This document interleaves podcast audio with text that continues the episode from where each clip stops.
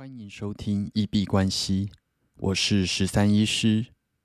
本集节目由 Kobo 电子书赞助播出。乐天 Kobo 电子书是国内三大电子书平台之一。本集的干爹乐天 Kobo Libra Two 电子书阅读器，是这个系列的第二代电子书。本身是一台七寸的电子书阅读器。重量两百一十五克，放进包包里面，大小重量都刚刚好，也不会影响到阅读体验。配有实体按键，也可以点选荧幕来翻页，让每一位读者都能依照自己喜欢的使用方式去做操作。它也内建蓝牙，可以连接蓝牙耳机或者是音响。来收听有声书，具备高解析、高对比的显示器，在任何的环境阅读都不吃力。而且它拥有 IPX 八高阶防水功能，无论你在泡澡或者是泳池吃畔，都可以配一杯红酒来享受你的阅读。像我不小心把它掉进水里，拿起来也完好无损。比较需要注意的是，它只能够阅读在 Kobo 平台购买的电子书。如果需要其他的平台或者是城市，就需要另外购买开放式的电子书阅读器了。有兴趣的观众朋友可以点选下方链接去参考一下。那明天要去参加 Formal Dog NFT 的聚会。那就是入场的时候有一个条件是要做快筛，证明前一天是阴性。那所以有点久没有做快筛了，刚刚做起来，呃，蛮多步骤都需要重新稍微复习一下，怕哪个地方做错就又浪费掉了一组快筛。那目前做出来是阴性，所以大家不用太担心，也期待明天跟大家见面。那我女友在做快筛的时候，好像拿到一个呃那个滴管的试试管的滴头，然后她好像没有开动，所以她在那边挤半天的时候都没有办法把试管液挤出来，然后结果最后就直接整个喷掉，那是有点尴尬。就是跟大家分享一下今天做快筛遇到的有趣的事情。那今天比较有趣的活动是早上跟下午去参加了国际催眠治疗的呃研讨会。那嗯，就非常的，我每一年都会回去参加。那一方面听听其他治疗师的个案分享，然后同时也在重新精进自己的能力，希望能够更好的去服务到我的个案。那其实非常感谢这个协会的发起人陈一德老师。那很幸运有这样子的人带起了整个台湾的风气，然后也会让所有的治疗师都很愿意去分享、公开自己的个案记录，当然是匿名的，但是彼此的治疗方法互相交流之后，其实我觉得会让所有治疗师的能力。都更往上提升。相较之下，有听到一些其他的就是治疗方式的学会，那他们去啊，并没有这样子一个交流研讨的会议。然后，呃，我觉得这个部分真的跟发起人有没有带起整个风气，还蛮重要的。那甚至听说他们学会只要互相追踪彼此的粉砖或者是 IG，还会直接封锁。那嗯，可能是一方面怕被学走技术，一方面怕自己的个案被其他的治疗师抢走。这个部分大家可以去参考看看《无限赛局》这本书。那我会觉得，其实在一个治疗方式，它并还没有被大众广泛的接受的情况下，大家应该是努力去推行这个啊治疗方式，然后让所有人能够一起共好，并不是自己在学会里面就是纠纷打来打去，抢夺一个非常有限的客群。那无限赛局的呃，我觉得中心理念就是大家一起把饼做大，一起共好。我觉得在这个部分，其实，在币圈还有 NFT 也是一样的状况，并不是想着说现在会买加密货币的人可能只有五十万人，那我要怎么把五十万人的客群抢过来加入我的 NFT 社群？而是应该呃想办法跟其他的 NFT 社群有一个良好的互动，然后我们一起把这个饼做大，让我们的客群从这五十万人可能提升到一百五、一千五百万，这样子其实啊会比较是一个好的合作跟竞争关系。那这是今天参加研讨会的时候听到的一些消息。那跟币圈觉得有感而发，所以跟大家稍微分享一下。那我们来看一下今天币圈的状况。啊，币圈今天比较大的事情宣布的是，在十一月三号开始，那 USDT 可以在巴西的两万四千台 ATM 来做收发。那希望这一点可以让啊虚拟稳定币。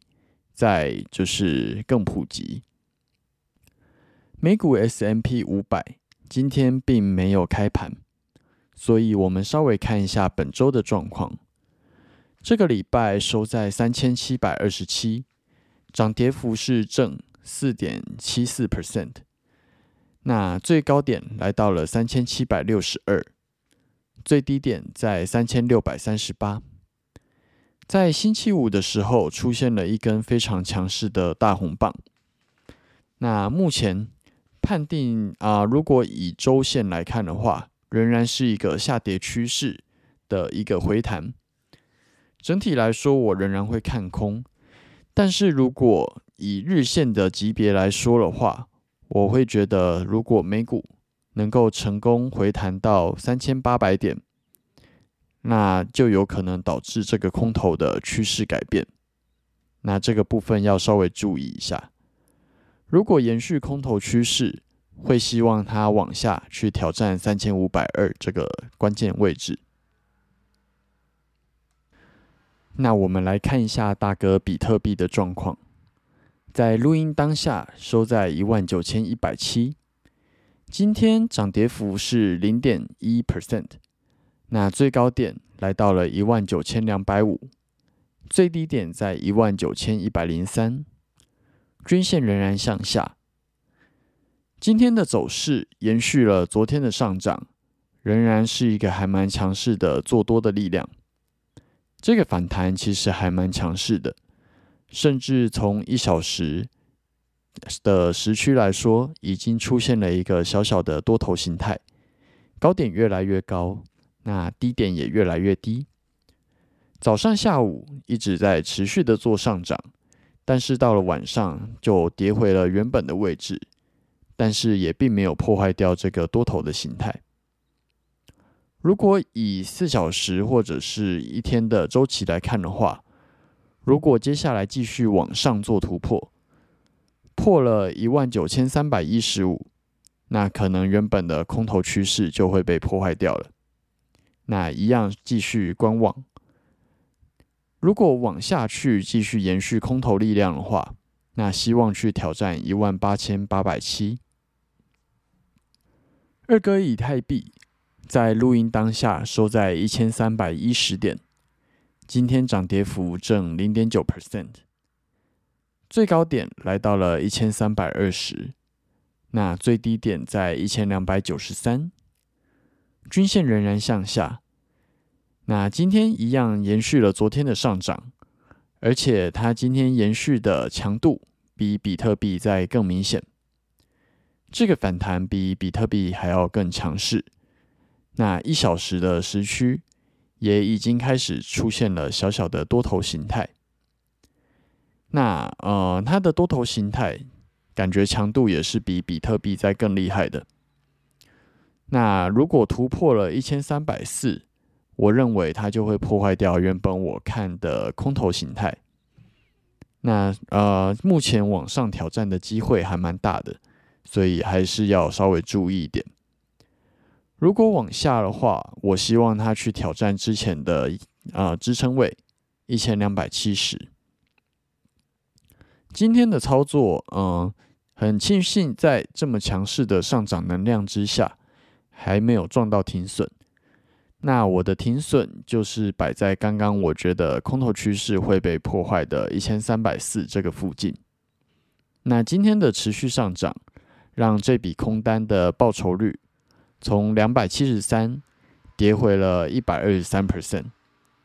那目前的策略仍然是继续报警，千万不能去下调停损啊。那本来以我的做法来说。这样子的获利回吐就是可以接受的，所以目前就继续报警。那至于在美股的部分，稍微比较欧一点，其实，在十月十三、十四号的时候，有达到我的加码摊平的点位。那我记得那个时候，我有在 TradingView 这个软体设定快讯通知，结果呃，竟然没有跳。刚刚去看为什么没有跳通知，才发现说这个快讯的到期日已经过了。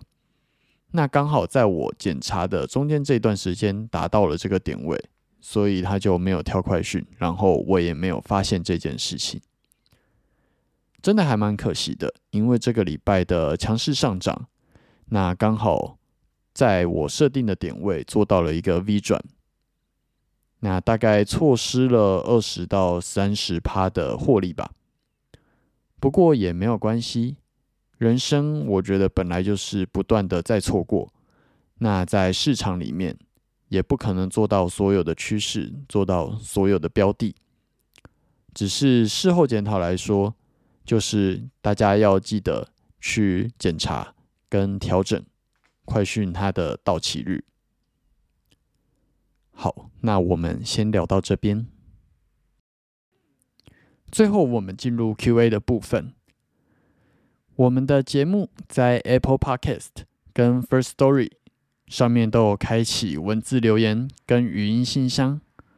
如果有任何的问题想要询问、交流，或者是纯粹想要聊天拉塞，都欢迎留言。我们如果有看到。就会在节目中做出回复。那如果有厂商希望进行业务合作，都欢迎来信 crypto doctor 十三一小老鼠，gmail.com crypto doctor 十三一小老鼠，gmail.com。好，那我们这集节目就先到这边。最后提醒。以上节目内容都只属于个人市场观察分享，绝非投资建议。我只为自己的钱包负责。